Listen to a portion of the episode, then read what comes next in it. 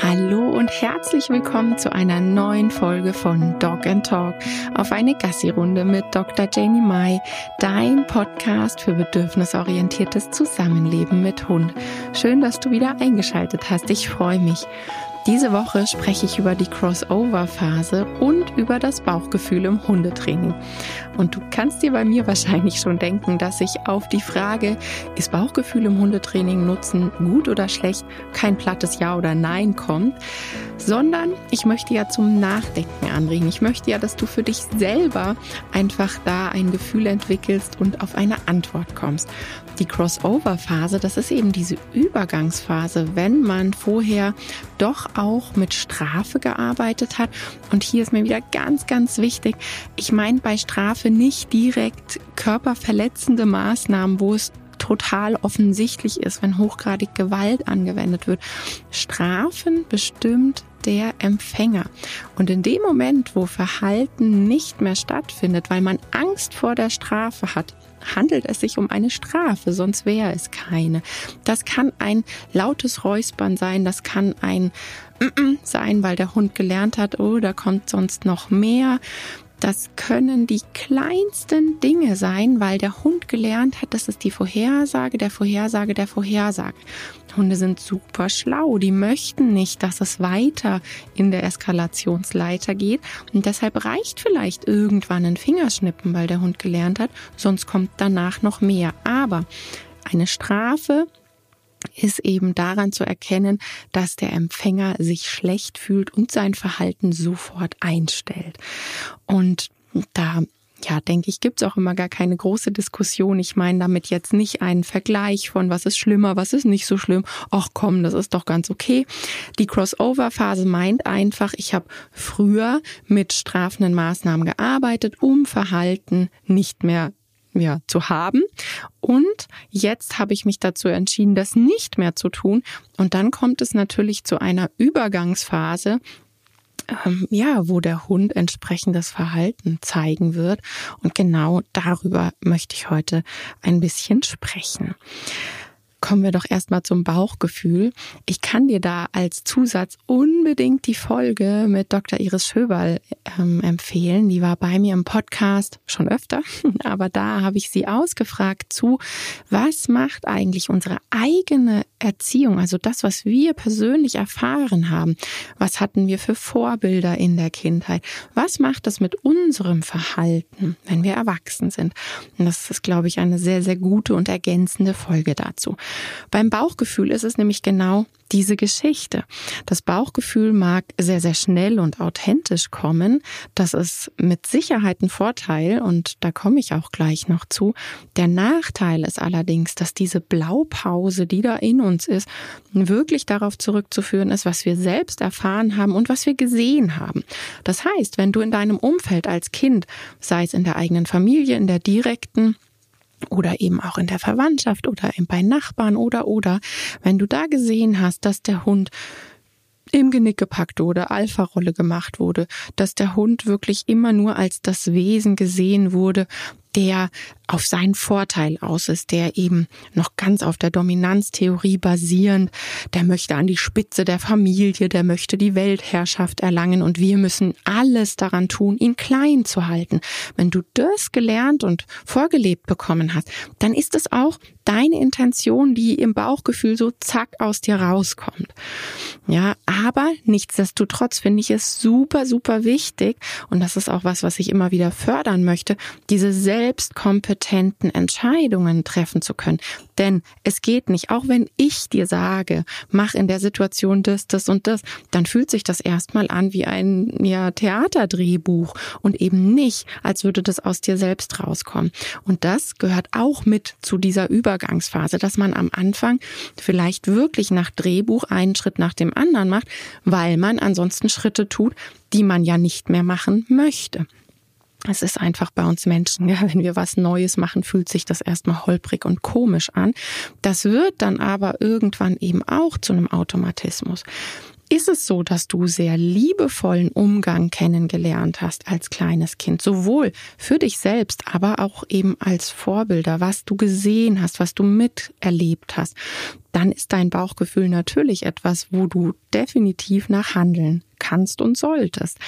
Was ich immer wichtig finde, ist, dass wir so diese Brille abziehen von das ist Rasse XYZ oder bei meinem alten Hund habe ich immer das, das und das gemacht. Wir müssen ganz, ganz individuell hinschauen. Und das ist ja auch das, was ich so extrem interessant finde bei, ich habe drei Hunde, ja, dass ich eben mit keinem einfach eins zu eins umgehen kann. Natürlich, wenn ich die Übung Stopp meinen Hunden beibringe, dann ist das vom Grundaufbau erstmal ganz gleich, aber im Alltag der Umgang ist doch super, super unterschiedlich. Worauf ich noch unbedingt hinaus möchte, ist, ich möchte dir nicht absprechen, ein Mensch zu sein. Das probiere ich ja auch immer wieder in Postings rauszubringen. Wer versucht, perfekt zu sein und nie mehr Fehler zu machen und niemals menschlich zu sein, der wird es nicht schaffen. Der wird sich dann selbst dafür beschämen. Das macht wieder Stress. Und mehr Stress führt natürlich am Ende dann wieder dazu, dass man viel schneller in alte Verhaltensmuster zurückrutscht. Das ist also absolut nicht hilfreich. Was meine ich mit, es ist menschlich? Es ist menschlich, dass wir mal schlechte Tage haben. Es ist menschlich, dass dass wir auch mal meckern, ja, dass wir auch mal diese Genervtheit in uns tragen. Es gibt so Tage, man wird wach und denkt sich, Holy, was ist denn heute los? Ich fühle mich von allem genervt und man weiß gar nicht genau warum. Es ist einfach so. Es wird sehr wahrscheinlich daran liegen, dass man die Tage davor sich überlastet hat und zu viel von sich selbst verlangt hat und dann einfach in einer Erschöpfung ist, das gar nicht so wahrhaben möchte, wie wir Menschen da so meistens sind.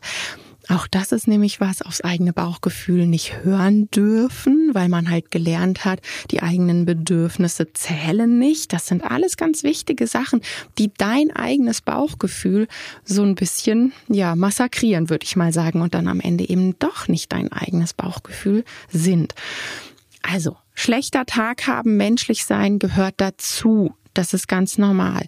Was ich aber wichtig finde, ist, dass man dieses Ich bin gerade wütend oder ich fühle mich blöd auch wirklich hier sagen kann, hey, ich bin erwachsen, ich darf echt lernen, wie kann ich mit so einer Genervtheit, mit einer Erregung, mit einer Wut, einer Aggression, wie kann ich damit besser umgehen? Weil das ja wichtig fürs gesamte Umfeld ist, nicht nur für den Hund, sondern für alle Sozialkontakte. Das ist super wichtig, auch zu lernen, wie kann ich mit Wut umgehen, denn Wut einfach wegatmen geht halt nicht, ja. Und deshalb hier der Appell, ja, du darfst genervt sein, du darfst ein Mensch sein, du darfst authentisch körperliche Grenzen einfach ähm, ja kommunizieren, aber es kommt halt auf das Wie drauf an. Natürlich, bei mir gibt es auch Situationen, wo ich mich total erschrecke, ja, wo ich kann mich noch an Situationen erinnern, wo ich gerade so am Einschlafen war und mit Macht 10 ist der Kenny voll in meinen Rücken gesprungen. Da säusel ich auch nicht im Halbschlaf, sondern da kommt dann auch ein lautes Wort aus mir raus, weil man sich halt erschrickt aus dem Schlaf. Aber das deklariere ich dann nicht als Training. Ich habe dem gerade etwas beigebracht. Ja, ich habe dem beigebracht, okay, wenn die da im Bett liegt, dann ist mit der echt nicht gut Kirschen essen. Und mein Hund wird dann erstmal probieren, äh, wie kann ich mich der annähern, ohne dass die gleich wieder ausflippt, ja, oder laut wird. Und dieses authentisch eine Grenze kommunizieren, sich erschrecken, das gehört dazu. Aber, und das finde ich ganz wichtig, sich nochmal klar zu machen, das Hemmende, ein lautes Wort, Schlüsselbund auf den Boden werfen, auf den Boden stampfen, all diese Sachen, die man eben aus Hilflosigkeit macht, weil man kein anderes Tool an der Hand hat, aus dem Bauchgefühl raus, ist mir schon völlig klar. Aber du hast da noch kein anderes Tool an der Hand. Für deinen Hund fühlt es sich trotzdem doof an. Und da bitte ich dich, dein Bauchgefühl nochmal zu hinterfragen. Ja, weil na klar kommt das authentisch und schnell aus dir raus. Das muss aber nicht heißen, dass das alle Sozialpartner im direkten Umfeld gut finden. Wir wissen tatsächlich einfach, wie wichtig diese Prägung in der Kindheit ist, was wir da erlebt haben.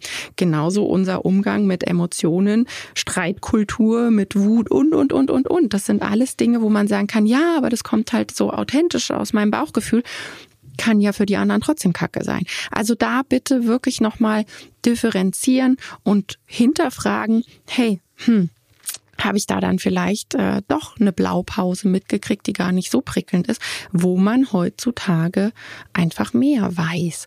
Und da möchte ich auch gar nicht in schlecht gut deklarieren, sondern einfach dieser Appell, hinterfrag dich da doch einfach mal, ob dein Bauchgefühl und dieses sekundenschnelle Reagieren ein guter Berater ist oder eben nicht.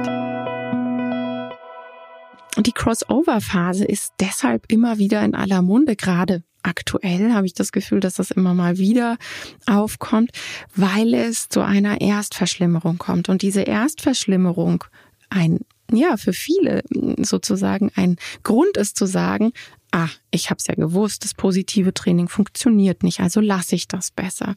Und deshalb möchte ich da heute auch noch mal drauf eingehen, weil es so so schade ist, wenn dann quasi die Unwissenheit über diese völlig natürliche erklärbare Phase dazu führt, dass man dann doch wieder zurückschwenkt und sagt, naja, ich habe es ausprobiert, aber ich lasse das, ja. Deshalb der Begriff auch nochmal direkt angesprochen. Was ist denn mit dieser Erstverschlimmerung gemeint?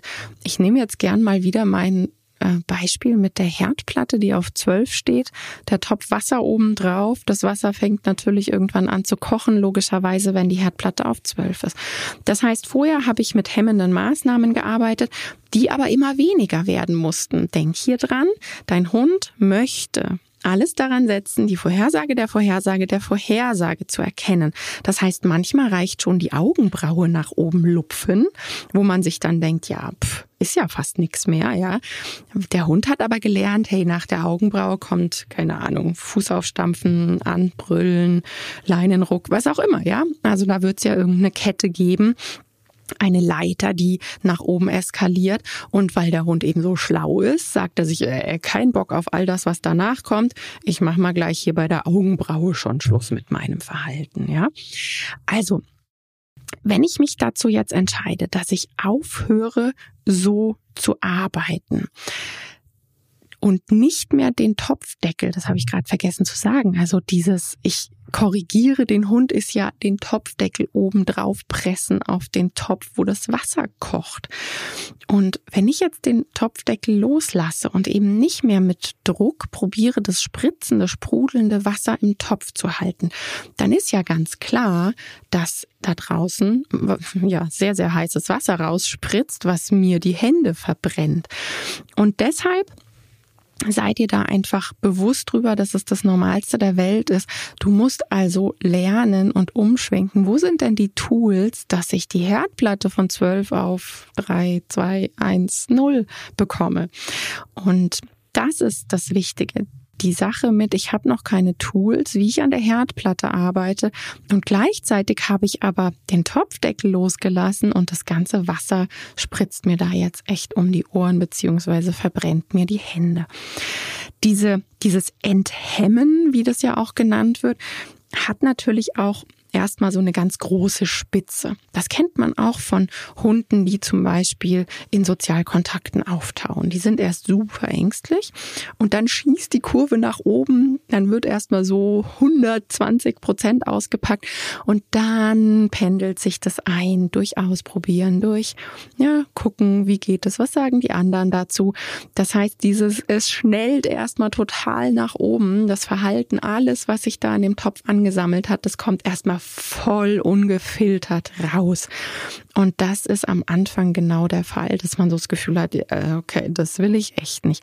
Das bleibt ja so auch nicht. Ja, das ist wie gesagt nur am Anfang. Also bei Strafen ist es eben, bei Strafenkorrekturen ist es eben so, dass A, der Empfänger bestimmt und der Hund ist darauf konditioniert, der Strafe aus dem Weg zu gehen, weil keiner hat darauf Bock, ja, keiner hat darauf Bock, und wenn es nur ein genervtes, boah, muss das schon wieder sein, kannst du dir, denke ich, ganz gut nachfühlen, wie das ist, wenn man irgendwie viel Zeit mit jemandem verbringt, der einem mehrmals am Tag sagt, boah, muss das sein, du bist so nervig. Fühlt sich einfach nicht toll an. Also Strafe fällt weg, damit auch die Erwartungssicherheit. Das heißt, der Hund hat dich ja gescannt. Der hat ja ganz genau geguckt, was kommt körpersprachlich, bevor das und das kommt. Was, wie schnuppert mein Mensch? Auch das, ja. Wie schnuppert mein Mensch, wenn der gestresst wird? All das ist ja was, was der Hund da scannt. Und jetzt fehlen da Sachen. Und dann ist der Hund erstmal in einer Erwartungsunsicherheit, weil eben nicht das kommt, was er sich so vorstellt normalerweise. Und das fühlt sich für den Hund erstmal komisch an. Dann die Enthemmung, wo er ja auch erstmal sich denkt, okay, kommt gleich wieder was und dann kommt doch nichts.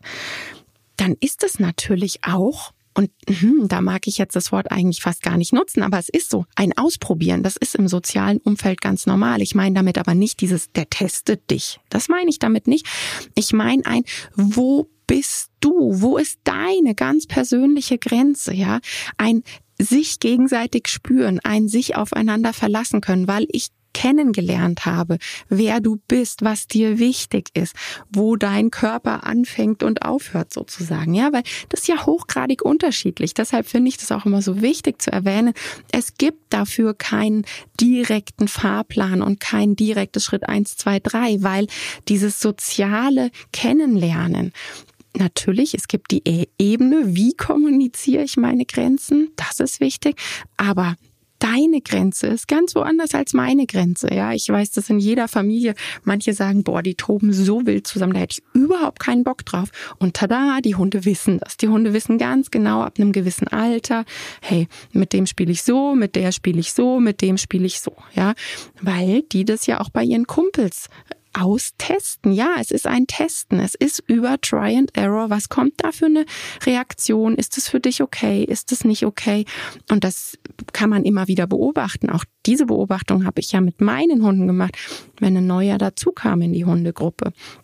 Also, das meine ich mit, der Hund wird dann Stück für Stück auch gucken, wo ist denn deine Grenze? Wo bist denn du persönlich? Ja, wo ist denn so dein eigener innerer Kreis, wo niemand eine Arschbombe drin machen soll? Und das ist einfach ganz wichtig, dass man dem Hund A eine Möglichkeit gibt, das kennenzulernen und B sich aber auch sicher ist, hey, wie möchte ich dann meine Grenzen kommunizieren? Das heißt, man muss sich da für deine Lebenssituation und für diesen Hund passende Tools an die Hand legen, wie man Grenzen nett und positiv kommunizieren kann. Und das kann am Anfang, nur damit ich dir direkt was mitgeben kann, ein einfaches Sitz draußen an der Leine sein zum Beispiel und indoor ein Geh auf dein Kissen sein. Und dann kannst du immer noch überlegen, äh, was mache ich dann? Oder du gehst hinter ein Türgitter zu Hause. Ja, auch das angekündigt hinter ein Türgitter gehen kann erstmal eine super gute Managementlösung sein, damit du nicht weiter, du merkst ja schon, okay, ich spüre, mein Wasser fängt an zu kochen in mir und dann zieh die Reißleine und lass es gar nicht so weit kommen, dass du in noch mehr Hilflosigkeit kommst und gar nicht weißt, ja, wie soll sollst du da weitermachen. Also die Enthemmung, die bleibt so nicht. Ganz, ganz wichtig, sich das immer wieder klar zu machen. Das bleibt so nicht. Es ist einfach ein sich nochmal neu und anders kennenlernen. Und du musst dir ja auch selber die Chance geben, Tools zu lernen, damit du dich sicher fühlst. Was mache ich, wenn unerwünschtes Verhalten kommt eigentlich? Das Angstverhalten kann bei manchen Hunden auch gesteigert sein. Warum? Die Auslöser wurden ja nicht abgearbeitet. Also gerade bei Angsthunden, die dann, ja, wie ein geplatzter Furz hängt er dann an der Leine und mag nicht weitergehen. Und dann wurde der vielleicht weitergezogen über Angstbarrieren. Der durfte seine Angst und sein Nein nicht kommunizieren. Er hatte also nie Zeit, die Angstauslöser abzuarbeiten und als positiv wahrzunehmen. Er hat einfach nur gelernt, dass er sein Verhalten nicht zeigen darf. Innerlich wird sich da aber nicht viel äh, geändert haben bei einem Angsthund. Ähm, und das kommt jetzt wieder an die Oberfläche. Ja, es heißt auch hier immer wieder die Überlegung, hey, okay, was ich auf der Oberfläche sehe, hat nicht unbedingt was damit zu tun, was im Hund, was innen drin emotional auf Erregungsbasis und auf Hormonbasis so passiert. Was ist für dich also super wichtig, damit du dir nicht dauernd die Hände verbrennst? Management, ein Riesenthema. Und ich meine Management auf vielen Ebenen, tatsächlich auch auf der sozialen Ebene, denn das Umfeld wird viele Fragen haben. Und ganz ehrlich, musst du dir das geben? Wem bist du verpflichtet? Also das ist immer so eine Frage, die ich mir stelle. Ist jetzt die Beziehung zu meiner engen Familie weniger wert als Fremde, als Leute auf Social Media, als Bekannte, Verwandte aus einem weiteren Verwandtschaftskreis oder Nachbarn? Ist das wichtiger als meine ganz enge Familie? Nö, definitiv nicht. Ich weiß aber, dass das Arbeit ist, dahin zu kommen, um das wirklich an sich abprallen zu lassen und zu sagen, pff, das ist es mir nicht wert, weil die Beziehung zu meinen Lieben, meinem Hund, meinem Kind, was auch immer, ist mir viel, viel wichtiger als das, was andere denken. Und da halt wirklich dir klar sein, du musst choose your battles machen.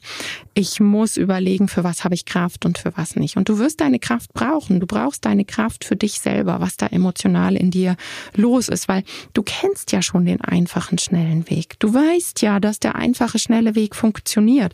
Und das ist so mies, gell? Dass es eigentlich ja so schnell und einfach gehen würde, aber Mist. Jetzt weißt du und siehst du, dass dein Hund sich dabei nicht wohlfühlt und dann willst du es anders machen und dann machst du es wieder anders und dann ist der Tag so schwer. Es ist so anstrengend alles und du wirst Zweifel haben wie verrückt und dann dieses Wissen, ich könnte jetzt das und das machen und das hat doch auch immer funktioniert. Das war doch so einfach und mein Hund hat mich sofort verstanden. Und ja, vielleicht zeigt dein Hund auch in diesem Moment nicht mehr wirklich großartige Angst und Unsicherheit, weil er kennt das ja, er kennt ja den Fahrplan. Er weiß ja, oh, ich kann mich mittlerweile darauf verlassen, wenn ich auf die hochgezogene Augenbraue reagiere, kommt nichts weiter. Ja, klar hat er dann in der Form keine Angst, dass was weiteres kommt. Er macht dann schnell sein anderes Verhalten und äh, nicht das Verhalten, was du nicht möchtest. Aber Perspektivwechsel im sozialen Zusammenleben fühlt es sich doch viel, viel schöner an, wenn man nicht die ganze Zeit auf kleine, diffizile, körpersprachliche Dinge achten muss, um Strafe aus dem Weg gehen zu können.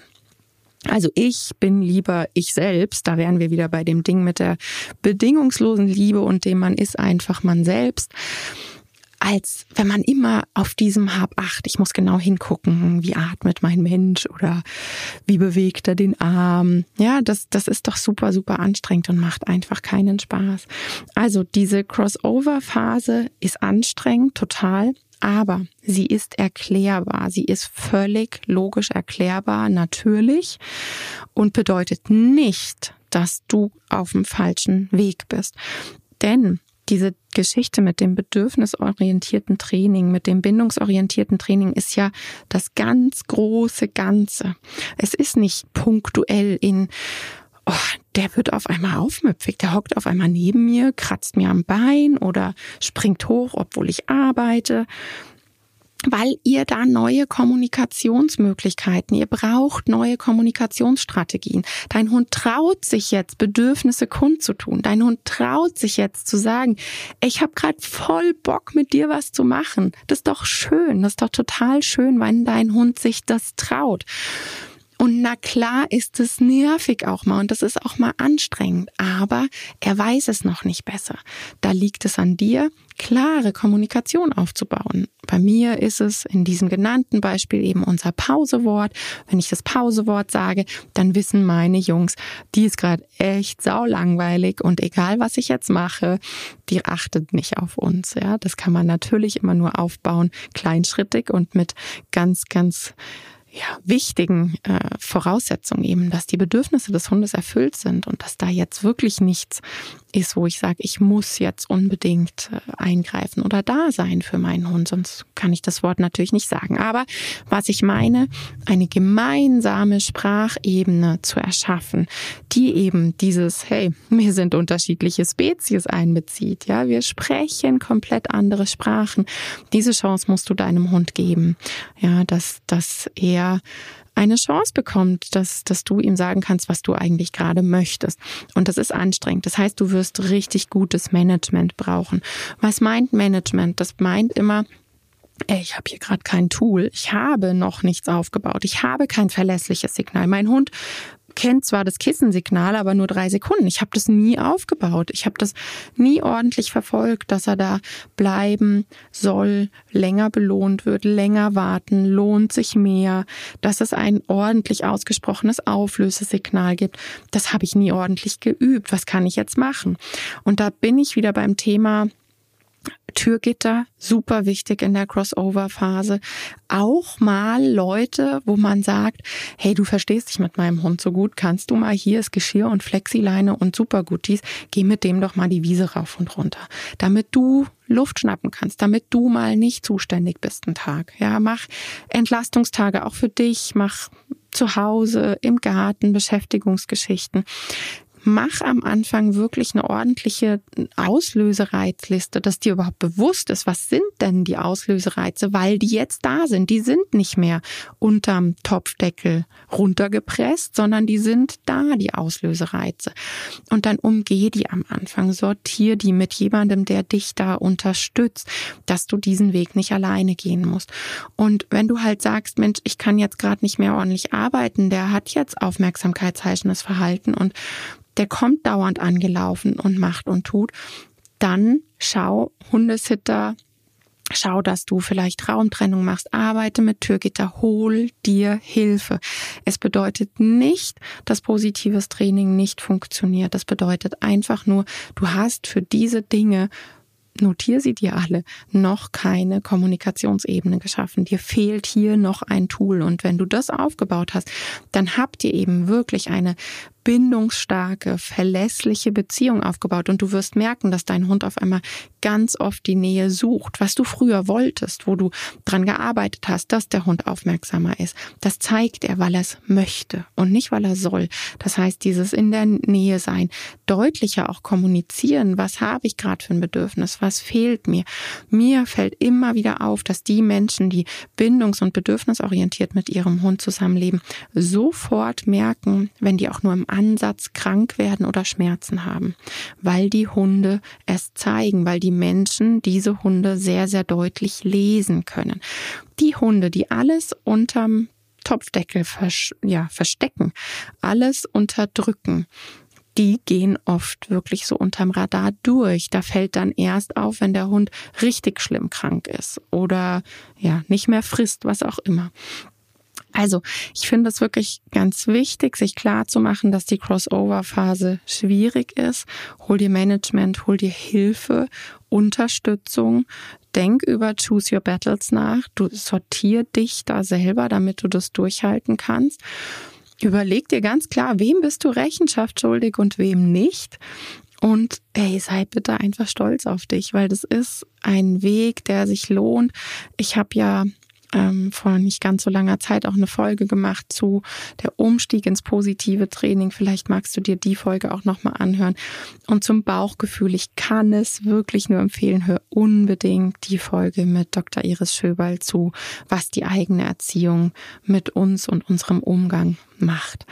Ich glaube, das ist auch was zum schön drüber nachdenken und auch zum Augen öffnen.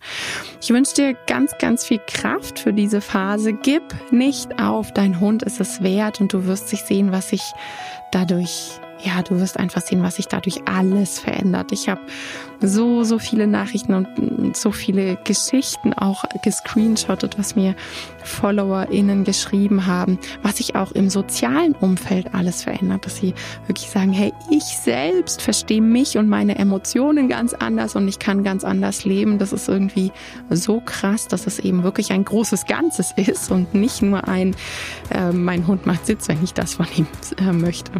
Also eine wirklich große Geschichte. Ich wünsche dir ganz viel Spaß und vor allem auch Kraft beim Durchhalten und würde mich freuen, wenn wir uns auf Social Media dazu austauschen können. Ich mache ein Posting zu dieser Folge und freue mich natürlich ganz, ganz arg, wenn wir da in den Austausch gehen und das nicht nur so eine Einbahnstraße bleibt. Das ist ja immer das Problem am Podcast. Ich bin immer so gerne im Austausch, wenn es denn wirklicher Austausch ist. Das geht im Podcast immer ganz schwierig.